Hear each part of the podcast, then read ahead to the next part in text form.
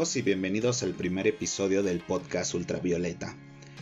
Mi nombre es Pepe Olvera y hoy estaremos hablando de un tema que siempre me ha parecido eh, fascinante desde la primera vez que lo escuché, desde la primera vez que tuve la oportunidad de estudiarlo y pues hasta la fecha me sigue impresionando cuántas cosas se pueden hablar de, de este tema. Es un tema de astronomía principalmente, eh, muy dedicado a la física eh, mecánica cuántica principalmente y teoría de la relatividad, que más adelante explicaremos qué onda con esas cosas. Eh, pero en esta ocasión, en este podcast, estaremos hablando de los agujeros negros. Bueno, en este caso, ¿qué es un agujero negro? Eh, nos estaremos preguntando desde aquí qué cosa es eso a lo que llamamos agujero negro. Pero pues para explicar qué es o en qué consiste, primero tenemos que entender otras cosas principalmente de qué puede ser o de dónde salió todo esto. Así que principalmente el agujero negro, eh, ¿cómo, podría, ¿cómo podré decirles al inicio? Allá por el 1700, cuando Newton estableció las teorías de la gravedad, eh, pensaron en un momento donde la gravedad fuera tan grande.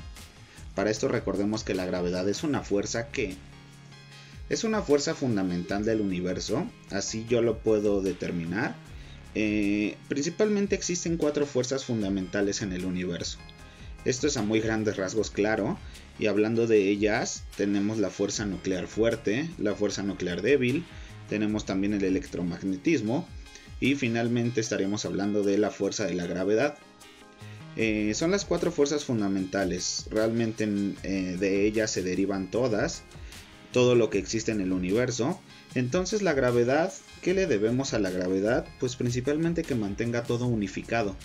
Eh, el hecho de que existan un planeta, una luna, eh, un sistema solar, una galaxia un cúmulo de galaxias, se lo debemos principalmente a la gravedad porque es la que mantiene todo unido en este universo. Entonces, eh, volviendo a la teoría de Newton, pensaron en algún momento donde la gravedad fuera tan grande que se concentrara en un punto tan pequeño y que pues se necesitara de mucha mucha energía, mucha mucha velocidad para escapar de ese punto. Simplemente fue un no sé, una pregunta que se pusieron en ese momento. Pero pues pasaron los años y hasta el año de 1915, que es donde ahora nos remontamos, llegó un científico llamado Albert Einstein, que bueno, si no sabes quién fue Albert Einstein es porque yo creo que estás viviendo en una cueva, pero de entre las muchas cosas que hizo Albert Einstein, yo creo que su principal logro, eh, su principal contribución contra la ciencia, fue la teoría de la relatividad. Entonces, Einstein en 1915 saca esta teoría de la relatividad, que si nos vamos a, no sé, a su vida personal de Einstein, eh, él dice que en un sueño vio esta teoría, o sea que prácticamente la soñó. Eh, esto ya se ha visto en muchos más científicos que sueñan realmente lo que después aportan. Y es algo fascinante. Si quieres saber más como de esto de Albert Einstein y a lo mejor algún día le dediquemos un podcast a él solo, eh, hay un libro que te quiero recomendar, que me recomendaron también. lo leí, me gustó mucho. Y el libro se llama Cartas Probables para Han. Eh, su autor se llama Juan Carlos Chirinos y en ese libro nos relatan la vida de Albert Einstein a través de cartas. Es, bueno, ya no te quisiera hablar más de ello, este, pero pues si te gustaría saber más sobre cómo le nació esta teoría a Albert Einstein, lees el libro Cartas probables para Han. Entonces, eh, volvemos a, la teoría de la relatividad. Esta teoría es realmente sumamente complicada. Em, obviamente lo estudian los físicos, ¿Y qué? Pero a grandes rasgos, ¿qué establece esta teoría o qué estudia? Esta teoría estudia cómo se comporta algo que Einstein llamó el espacio-tiempo. Nosotros sabemos que nos movemos en tres dimensiones. Eh, nuestro mundo se compone de tres dimensiones. Pero hay una cuarta dimensión a la que se llama tiempo, que es algo realmente, podríamos decir que la escala es inventada, porque el tiempo no se ha definido bien qué es. En este caso lo vemos como una cuarta dimensión, donde el espacio, o sea las tres dimensiones, y el tiempo se están comportando como si fueran una sola dimensión, estuvieran exactamente en el mismo plano. Entonces, ¿qué establece esta teoría? Que es relativo, la palabra relativo es que tú lo puedas ver diferente a otra persona, que tengan diferentes puntos de vista o perspectiva diferente. A eso se refiere con relatividad. Ahora, la relatividad del espacio-tiempo dice que, no sé, bajo ciertas circunstancias una persona puede ver el espacio o pueda eh, correr el tiempo diferente a como lo está interpretando otra persona o lo está viviendo otra persona. Prácticamente, ¿qué menos dice? Que entre más masa haya en el universo, en un objeto, o más rápido viajes casi a la velocidad de la luz, que son 300.000 kilómetros por segundo, un aproximado, eh, el tiempo irá más lento para ti. Entonces, eso establece la teoría de la relatividad. Y Albert Einstein puso mil ejemplos sobre la teoría de la relatividad. Eh, para que se entienda un poco más sencillo, Albert Einstein decía que cómo poder explicar la relatividad con una sencilla frase. En este momento pensemos, eh, un Albert Einstein se hacía esta pregunta, ¿un minuto es mucho o poco tiempo? Entonces, para quien se lo estés preguntando, posiblemente te diga es poco tiempo. Entonces, sería lo más lógico decir que un minuto es poco tiempo. Entonces, ponle este ejemplo. Eh, imagínate un minuto tocando la punta de un sartén que está caliente, que está en la estufa. Creo que ahí cambiaría completamente su perspectiva de un minuto es poco tiempo, cuando yo creo que ni 10 o 20 segundos aguantarían esa situación. Vamos a la inversa. Te decía, bueno, imagínate que estás sentado con la chica que te gusta. Un minuto sería poco o mucho tiempo. Y aquí cambiamos ahora a decir, pues realmente es muy poco tiempo, ¿no? Bajo lo que quisiera estar eh, al lado de esa chica. Entonces, eso es la relatividad a grandes rasgos. Solamente que enfocado a puntos de vista científicos, físicos, estamos hablando de lo que comentaba el espacio-tiempo. Eh, retomando aquí eh, de lo que es el espacio-tiempo, recordamos ahora, no, no nos basamos ahorita en qué tan rápido puedas ir o qué tan despacio en el universo. Ahorita nos vamos a basar completamente en lo que es la masa. La masa pues es la cantidad de materia que tiene un objeto. Eh, eso es la masa, cantidad de materia. Entonces, eh, mientras mayor masa tenga un objeto, su gravedad por obvias razones va a ser más grande. Mientras menos masa tenga, pues menos gravedad va a tener. Eh, ahora, pongamos de ejemplo a la Tierra. La Tierra tiene cierto número de masa, cierta cantidad de masa, de materia, Ahora hay algo que se llama velocidad de escape. ¿Eso qué es? La velocidad de escape prácticamente es la fuerza o la energía que necesitas para poder escapar de un objeto. En este caso la Tierra, cuando se empezaron a lanzar los primeros cohetes, las primeras misiones hacia el espacio o hacia la Luna, requerían de una velocidad de escape. ¿Cuánto es esto? Para, salir, poder salir de la Tierra se requieren 11.2 kilómetros por segundo para vencer esa fuerza de la gravedad que te mantiene unido ahorita a este planeta, necesitarías viajar a 11.2 kilómetros por segundo. Imagínate un lanzamiento espacial, que muy probablemente lo has visto. Eh, esos son 11.2 kilómetros y es la energía que se requiere para escapar de este planeta, de esta fuerza. Ahora, supongamos que se va haciendo cada vez más grande la masa.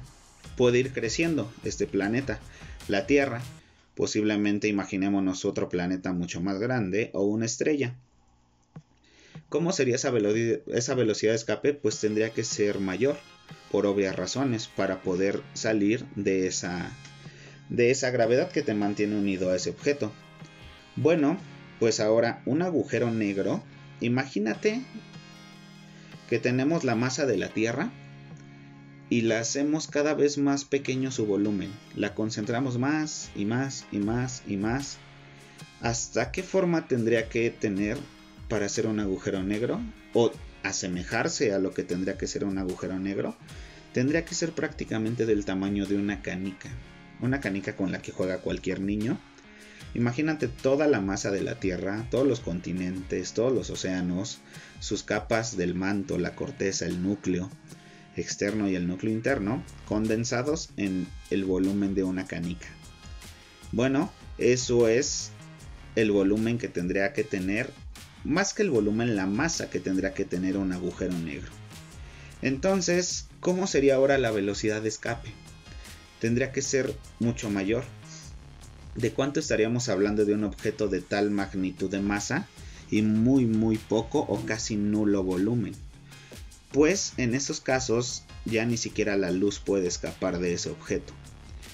La luz, como ya te había dicho, viaja aproximadamente a 300.000 km por segundo y actualmente es lo más rápido que se conoce en el universo. No se conoce otra otra partícula, que en este caso son los fotones, los que componen la luz. No se conoce otra partícula que viaje tan rápido en el universo. Creo que para muchos físicos, si no es que es una ley universal, la velocidad de la luz es el tope. Nada puede viajar más rápido que, que la luz. Y en este caso, una concentración tan grande de masa pues tendría que tener, tendría que superar esos 300.000 kilómetros por segundo. Por lo que podemos decir que actualmente sería imposible tener una velocidad de escape de un objeto de esas dimensiones de masa. Eso a grandes rasgos es lo que vamos a estar viendo como un agujero negro. Pero bueno, hay que entender más cosas antes de eso. Eh, como te decía, en 1915 Albert Einstein propuso esta teoría de la relatividad, dio inicio a que se entendieran bien qué onda con estos objetos y en el, eh, en el año de 1960 llegó un científico que se llamó John Wheeler, que fue un físico eh, teórico estadounidense, y él propuso el término agujero negro, porque antes se conocía por muchos otros nombres, pero hasta que John Wheeler llegó, se le propuso como agujero negro. Retomando el punto de vista de que tendría que ser una parte con nulo volumen y muchísima masa, ¿qué tanta masa tendría que tener? Se calcula más o menos que tendría que tener de 10 a 25 veces eh, la masa de nuestro Sol o masas solares en ese caso. Ahora, ¿cómo es que se forma un agujero negro? O sea, antes se proponía esta existencia, pero solo con cálculos teóricos, matemáticos. O sea, a partir de cálculos salía esta, esta base de, de este objeto. Pero nunca se había detectado ninguno en el universo. Se decía que era algo hipotético solamente. Entonces, ¿cómo es que se descubre que estas cosas realmente existen en nuestro universo? ¿O cómo es que empieza todo esto? Bueno, pues creo que comenzaríamos a partir de qué proceso de formación tendría. Este proceso de formación de un agujero negro es por un colapso gravitatorio. ¿Qué es esto? Una estrella, ya te dije, por ejemplo, nuestro Sol no está, eh, no puede ser considerada al final de su vida, entre comillas vida, porque no está viva, como un agujero negro, no podía transformarse en ello. Pero prácticamente ahorita, hablando de su formación, un agujero negro nace a partir de la muerte de una estrella. Como te digo, son palabras hipotéticas porque nada está vivo, nada está muerto. Pero vamos a llamarlo así, muerte, vida y muerte, en este caso, que significaría el inicio o el fin. Entonces una estrella, por ejemplo, tendría que ser 10 o 25 veces más grande que nuestro Sol para poder decir que se puede transformar en un agujero negro. Entonces, ¿qué es lo que hacen estas estrellas? Imagínate una estrella, es una esfera que está flotando ahí en el universo.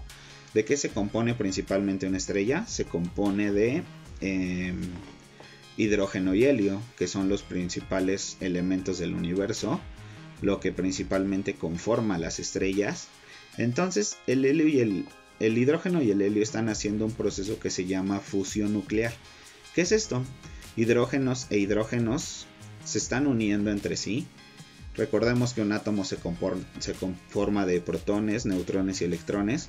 Entonces esos protones, por tanta fuerza de gravedad que tiene la estrella, por tanta masa, están formando helio.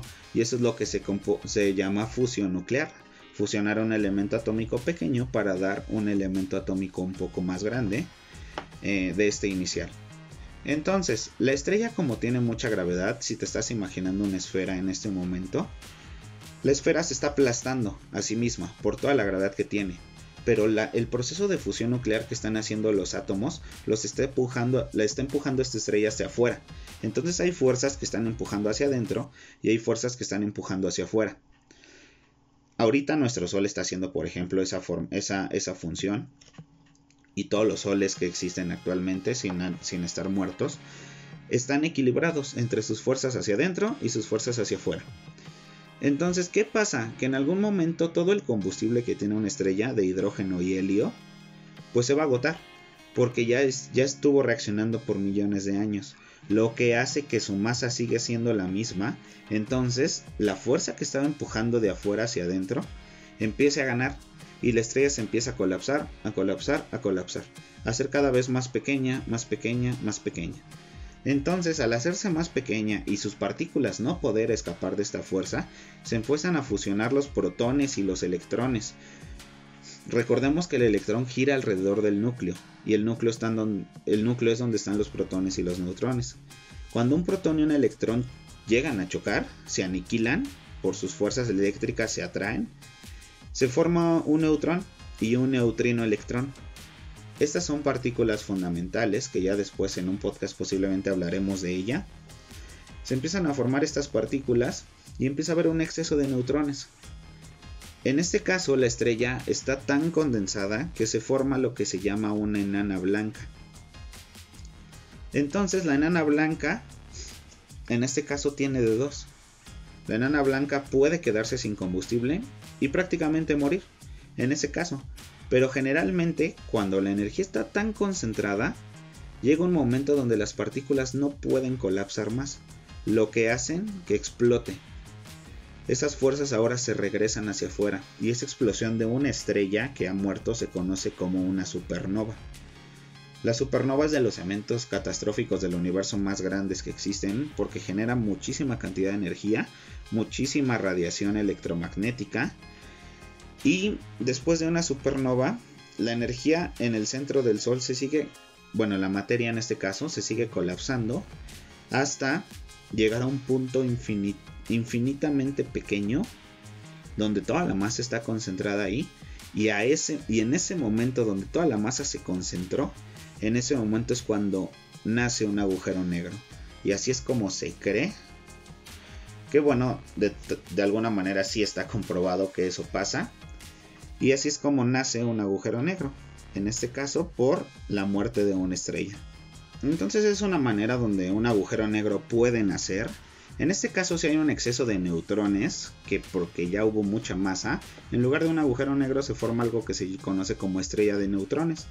Pero pues hablaremos de ello después. Y una estrella de neutrones o un pulsar es de lo más terrorífico que se conoce en el universo. Creo que todavía peor que un agujero negro. Pero después hablaremos de esas estrellas de neutrones, a ver qué onda con eso. Ahora, una vez que se forma un agujero negro, en este caso ya vimos por qué es una concentración casi infinita de masa, en un lugar donde se supone que no hay volumen, en ese caso se forma un agujero negro. El agujero negro no es, no es un hoyo en el universo, sino más bien es una esfera, porque nosotros estamos en tres dimensiones. Sería una esfera donde la esfera tiene ciertas peculiaridades no solo es una esfera que está ahí tragándose todo lo que tiene, porque eso es lo que hace prácticamente. Si un agujero negro se encuentra con materia, lo que va a hacer es arrojarla dentro de él, porque ya vimos que ni siquiera la luz puede escapar de ella. Hay un ejemplo muy claro donde imagínate una cama y una colcha. Eh, pon una, posiblemente no sé, una naranja y verás cómo la colcha se deforma por esa fuerza que tiene la naranja.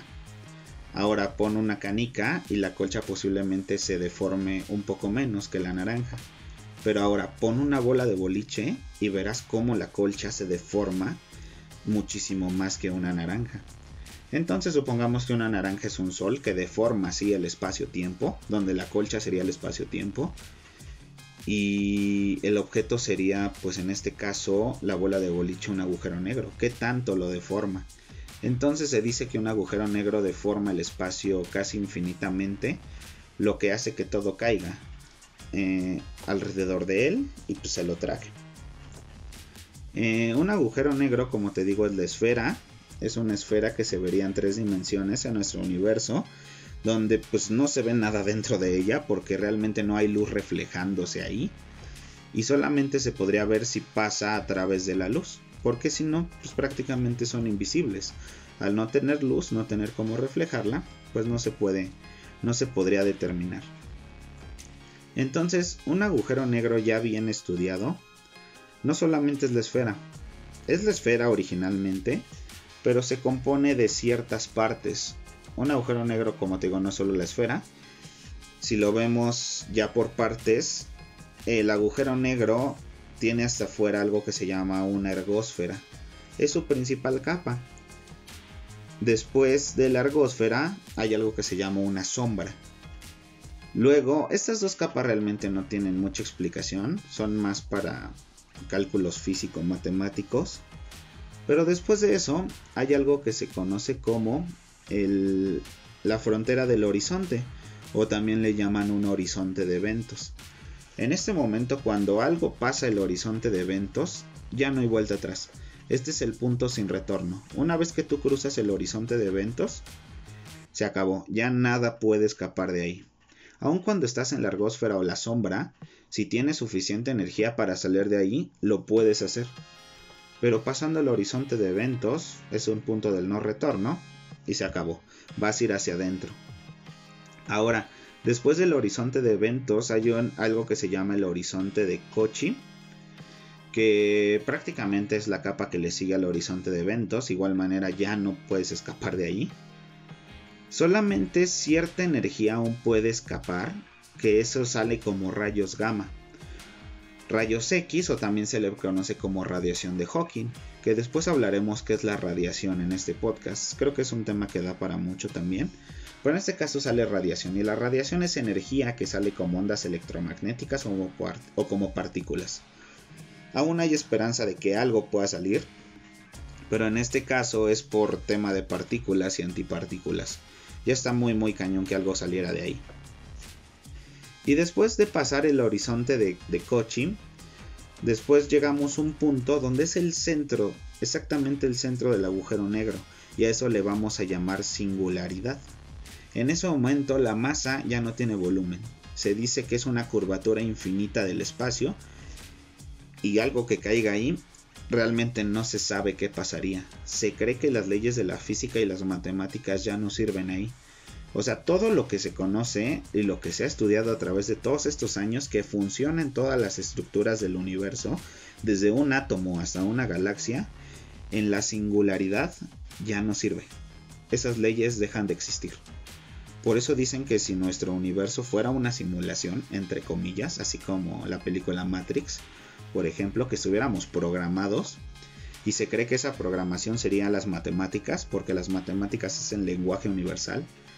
Se cree que un agujero negro sería como el error en el sistema, como un hackeo en el sistema prácticamente.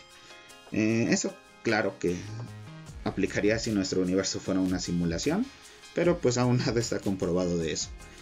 Aunque pues sí, una singularidad no, no no, no comparte con nosotros las leyes ni físicas ni matemáticas. Entonces, realmente hasta, hasta ese momento se conoce lo que es la ergósfera, la sombra, el horizonte de eventos, el horizonte de Kochi, pero ya la singularidad ya no se conoce. Ningún cálculo matemático lo describe, no se ha visto mucho menos, obviamente, y nadie ha ido a un agujero negro para decir qué es la singularidad pero lo que sabemos que es el punto máximo de un agujero negro. Em, para esto, bueno, me gusta relacionarlo por una película, espero que la hayas visto, salió creo, que como en el 2014, ya tiene algunos años, y la película se llama Interestelar. esa película me gusta y la recomiendo siempre porque está basado con física real. Hubo dos físicos ayudando siempre al director de la película para realizar esta y que a pesar de ser ciencia ficción, este, se basa realmente en cálculos físicos y matemáticos, se basa en las teorías que existen, entonces no está muy alejada de la realidad. Si ya has visto esa película, pues me vas a entender de cómo se relaciona con los agujeros negros. Eh, si no la has visto, pues te recomendaría que si te interesan los agujeros negros, corrieras a verla yo digo que si estás escuchando este podcast, pues corras a ver esa película, porque te estás perdiendo de una joya completamente. Entonces, eh, que ya vio la película sabrá que en, eh, estos se dirigen a otra galaxia a través de algo que llaman agujeros de gusano. Un agujero de gusano se cree que es algo que conecta dos puntos del universo muy distantes, que permite a la materia viajar sin tener que recorrer todo el universo. Tomas prácticamente un atajo. Ahora, la singularidad, si, si llega a algún lado, o sea, porque toda esa materia que está absorbiendo un agujero negro, tendría que llegar a algún lado, si no está rompiendo una ley universal, que es la conservación de la materia, donde nos dice que no se crea ni se destruye, solo se transforma. Entonces no se puede destruir la materia así porque sí, y se cree que esa singularidad, ese punto máximo del agujero negro, tiene que salir a algún lado. Muchos le llaman agujero blanco, donde sale esa materia. Otros dicen que una singularidad formaría un agujero de gusano, que es lo que te estoy explicando. Son dos puntos en el universo que conectan galaxias o puntos muy lejanos.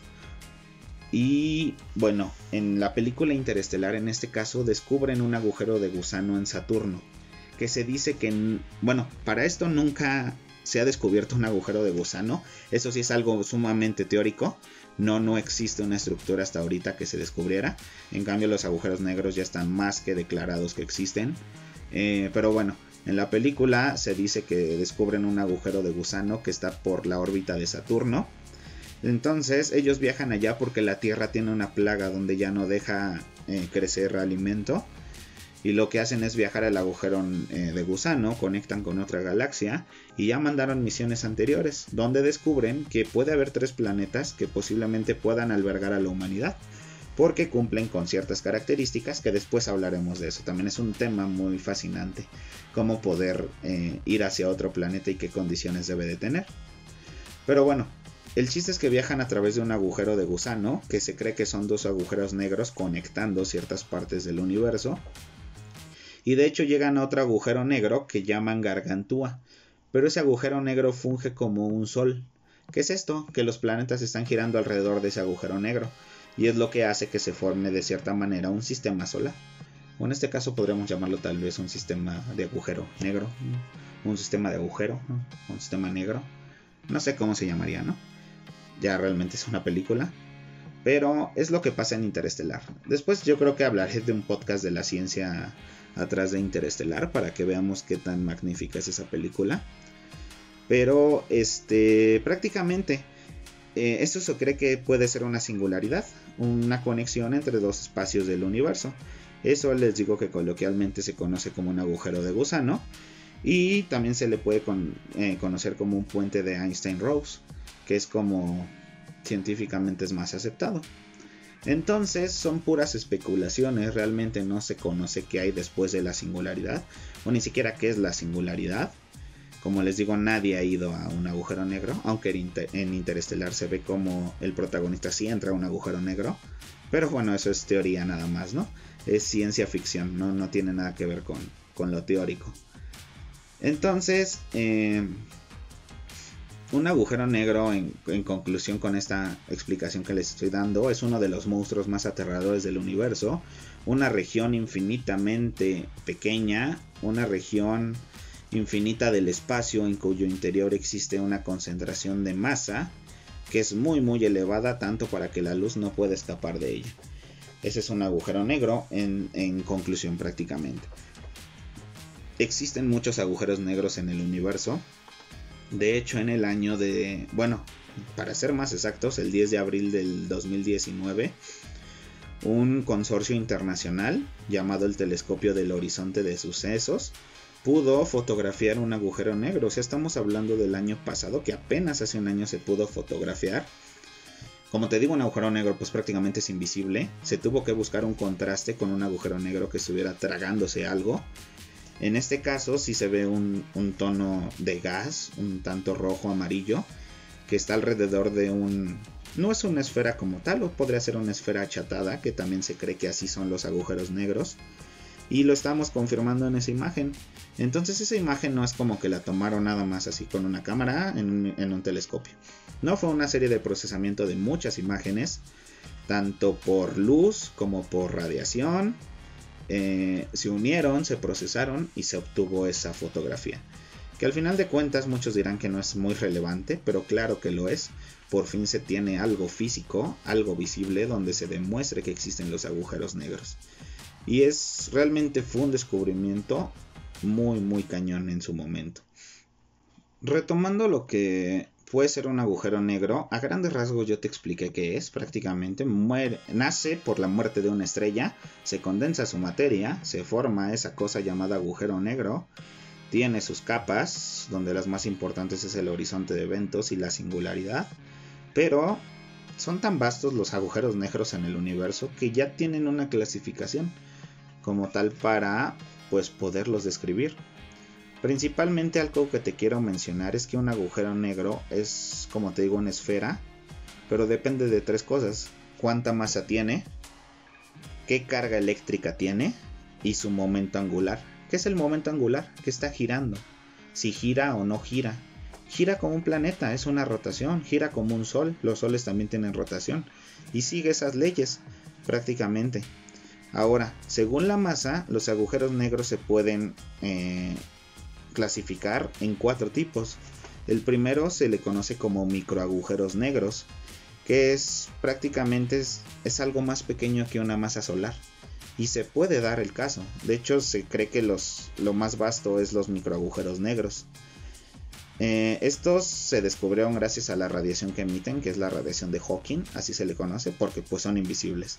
Solamente se pueden determinar por, por radiación que estos emiten. Ahora también están los agujeros negros de masa estelar. ¿Qué masa tienen de tener? De 30 a 70 masas solares. Estos sí vienen de una supernova y se condensan a lo que les platiqué. Después, en una escala más grande, están los agujeros negros de masa intermedia. Tiene que tener una masa más o menos de 100 a 1 millón de masas solares. Ya estamos hablando de cosas inimaginables nos podríamos imaginar algo de un millón de masas solares, pero pues existen, está comprobado. Y por último, los más cañones de todos, los más fuertes de todos, los agujeros negros supermasivos. Estos ya tienen más de un millón de masas solares. ¿Y dónde se encuentran? De hecho, juegan un papel muy importante porque se encuentran en el corazón de muchas galaxias. De hecho, nuestra Vía Láctea, si has visto alguna imagen de nuestra galaxia, en el centro tiene un agujero negro supermasivo. Y a pesar de ser un monstruo, como te estoy comentando, el agujero negro es lo que mantiene unificado a toda la galaxia. No existiría el sistema solar si la galaxia no estuviera unificada. Y la galaxia está unificada gracias a este agujero negro. Todo toda esta materia de la galaxia se concentra alrededor de ese agujero negro. Entonces, a pesar de ser los monstruos casi más destructivos del universo, también dan estructura al mismo universo. Se cree que muchas, muchas galaxias tienen un agujero negro supermasivo en el centro de ellas y es lo que hace, como te digo, que pues se concentre toda la materia ahí y se puedan formar estas estructuras. Entonces, se cree que el agujero negro también da paso a nuevas estrellas porque cuando un agujero negro está tragándose, por ejemplo, gas, el gas no, no es como una aspiradora tampoco el agujero negro, sino que la materia empieza a rotar alrededor de él como si fuera un sol. Y la materia se empieza a concentrar tanto eh, que empieza a formar estructuras.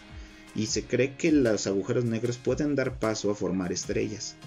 Y es prácticamente un ciclo de nunca acabar. Se forma una estrella si tiene las condiciones va a explotar y se formará otro agujero negro. Y ese agujero negro reunirá más materia y se formará otra estrella. Y es prácticamente un ciclo. Eh, no podríamos llamarlo un ciclo sin fin porque una no es el rey león y dos este se cree que el universo va a tener una edad donde los agujeros negros van a ser o, solamente van a existir los agujeros negros pero pues Faltan miles de millones de años para que eso pueda ocurrir, pero se cree que va a ser una etapa del universo, la etapa de los agujeros negros. Entonces, este, pues hasta este punto creo que ya podemos decir que es un agujero negro, cómo se forman, qué es lo que hacen en el universo, cómo clasificarlos y pues que a pesar de destruir también tienen la capacidad de crear de unificar todo este universo. Y si, les, y si a alguien le debemos la unificación del universo, sería una estructura de un agujero negro. a pesar de que se está expandiendo el universo y va más rápido que la velocidad de la luz, pues se mantiene de alguna manera unificado. Y estos monstruos son los que mantienen todo eso unificado. Eh, como te digo, algo que me parece fascinante es que aún no se sepa que a dónde se va toda esa materia eh, del universo o dónde sale, porque si entró tiene que haber salida en algún lado. Se cree también que puede conectar otros universos. Ahí estaríamos hablando de la teoría de los universos paralelos. O lo que se conoce también como el multiverso. Mm, que no es los de Avengers, por ejemplo. Los superhéroes como multiversos. Sino esto es algo más real. Pero podría ser. Prácticamente los multiversos o universos paralelos son universos que existen casi casi idénticos a este, pero que puede cambiar alguna cosa. Es un tema más rebuscado, que posiblemente igual algún momento hablaremos de ello. Eh, también se me hace fascinante que se cree que en un agujero negro pueda formar un, un puente de Einstein-Rose o un agujero de gusano, que también es algo fascinante. Ahora, si quieres entender esto mejor, si tal vez no me di a explicarme muy bien, este, puedes ver la película Interestelar. Te la recomiendo neta muchísimo. Eh, de hecho, en esa película, si no la has visto, te les voy a spoilear un poquito. Pero al final, el protagonista en este caso eh, logra entrar a un agujero negro y logra pasar por la singularidad. Pero él sale en un momento del universo, un espacio, no sé cómo llamarlo, donde puede viajar por cuatro dimensiones. O sea, estaría como en una quinta dimensión donde está viajando a través del espacio y el tiempo por el cuarto de su hija. Quien ya vio la película sabrá por qué es en el cuarto de su hija. Quien no la vio, pues adelante, vaya a descubrirlo porque es ahí. Y se cree que posiblemente también, o sea, entrando a esa singularidad, no sé, sea la conexión para una dimensión superior a las de nosotros. ¿Quién sabe? Tienen muchos, muchos secretos estas cosas llamadas agujeros negros de hecho, el científico que más las estudiaba fue Stephen Hawking, que lamentablemente falleció hace algunos años, pero dejó algunos libros muy buenos sobre agujeros negros. Y pues tengo la esperanza que más personas lo sigan estudiando, porque es una región eh, muy interesante del universo. Entonces, eh, como no quiero que estos podcasts se, extiendan muchísimo tiempo, porque no es el caso, no es una clase, simplemente es una una explicación a estos temas eh, y porque tampoco soy todo un experto en la física, mucho menos en agujeros negros, simplemente para transmitir la idea, pues yo creo que hasta aquí llegaría con la explicación de este podcast, de lo que es un agujero negro, de lo maravilloso que son, de lo extraños que son también y de lo importantes que son en el universo, porque son los que mantienen todo esto unido. Entonces, pues espero que me haya dado a explicar de este tema, que no haya sido tan confuso. Si estudias un tipo de ciencia física o química, creo que no se te pudo haber hecho difícil ninguna de estas palabras. Si no has estudiado nada de esto, creo que ciertas palabras que mencioné puedan, eh, no sé, meter algún tipo de dificultad pero espero no haya sido el caso. No, no quise extenderme mucho con términos muy científicos, aunque hay veces que no puedes nombrar algo de otra manera. Eh, para nosotros se nos harán muy comunes, pero para personas que no, no han estudiado este tipo de cosas, pues más adelante estaremos explicando más temas de lo que mencioné ahorita. Creo que hay temas que pueden dar para mucho. En este caso el agujero negro creo que me podría seguir extendiendo. Pero yo creo que hasta aquí ya está bien la explicación. Entonces, espero te haya gustado este podcast, este episodio dedicado a los agujeros negros. Que pues muchas gracias si llegaste a ese punto, pues gracias por estarme escuchando en este nuevo proyecto llamado Ultravioleta. Que espero muy seguido estar sacando este tipo de, de episodios, de temas fascinantes. Considero los agujeros negros como un tema de interés público. Yo creo que a todas las personas les gusta la astronomía y más estas estructuras tan tan extrañas que son los agujeros negros. Eh, bueno, pues dependiendo de dónde estés escuchando esto, yo le doy más peso a que lo escuches en Spotify, pero este podcast está disponible también en Apple Podcasts, en Google Podcasts, lo que ya es Spotify, y otras tres o cuatro plataformas que prácticamente nadie conoce, pero que mi proveedor me da para seguirla subiendo ahí. Entonces, pues realmente muchas gracias. Eh, espero que pues me llegues a comentar algo sobre mis podcasts, si te gustan o no. ¿Dónde lo puedes hacer? Eh, obviamente Spotify, Apple Podcasts y Google Podcasts. Creo que no permiten la... o no hay una sección de comentarios como tal. Entonces, pues si gustas seguirme en mis redes sociales, ahí me puedes comentar lo que tú quieras. De hecho, me gustaría mucho recibir mensajes de qué opinan sobre estos podcasts, qué opinan sobre estos temas, si lo estoy explicando bien, si no los estoy explicando bien, todo me ayuda para seguir mejorando, que es mi finalidad, mejorar estos, este tipo de temas. Entonces mis redes sociales en Instagram es Pepe Olvera R, si me quieres seguir, en Twitter es arroba el mi rey Pepe, y en Facebook me encuentras como Pepe Olvera 0, así me puedes buscar y así me vas a encontrar, te lo juro. Y este y bueno, ahí están mis redes sociales, también se las voy a dejar aquí en Spotify por si quieres darle este seguir o, ver mi perfil, pues adelante. Bueno, no solo en Spotify, sino en toda la descripción del podcast. Entonces, pues te agradezco mucho que hayas llegado hasta este punto. Espero te haya gustado mi explicación sobre agujeros negros. Y pues bueno, ya nos estaremos escuchando en esta ocasión, viendo, ¿no? Porque no me quiero grabar hablando, se me hace un poco aburrido hacer eso. Y solamente si es un podcast, pues tiene que ser un audio, ¿no? Entonces dejamos, omitimos la grabación por el, de video por el momento. Muchas gracias por escuchar este primer episodio de el podcast Ultravioleta. Y ya nos escucharemos el siguiente podcast con otro tema de interés científico. Gracias.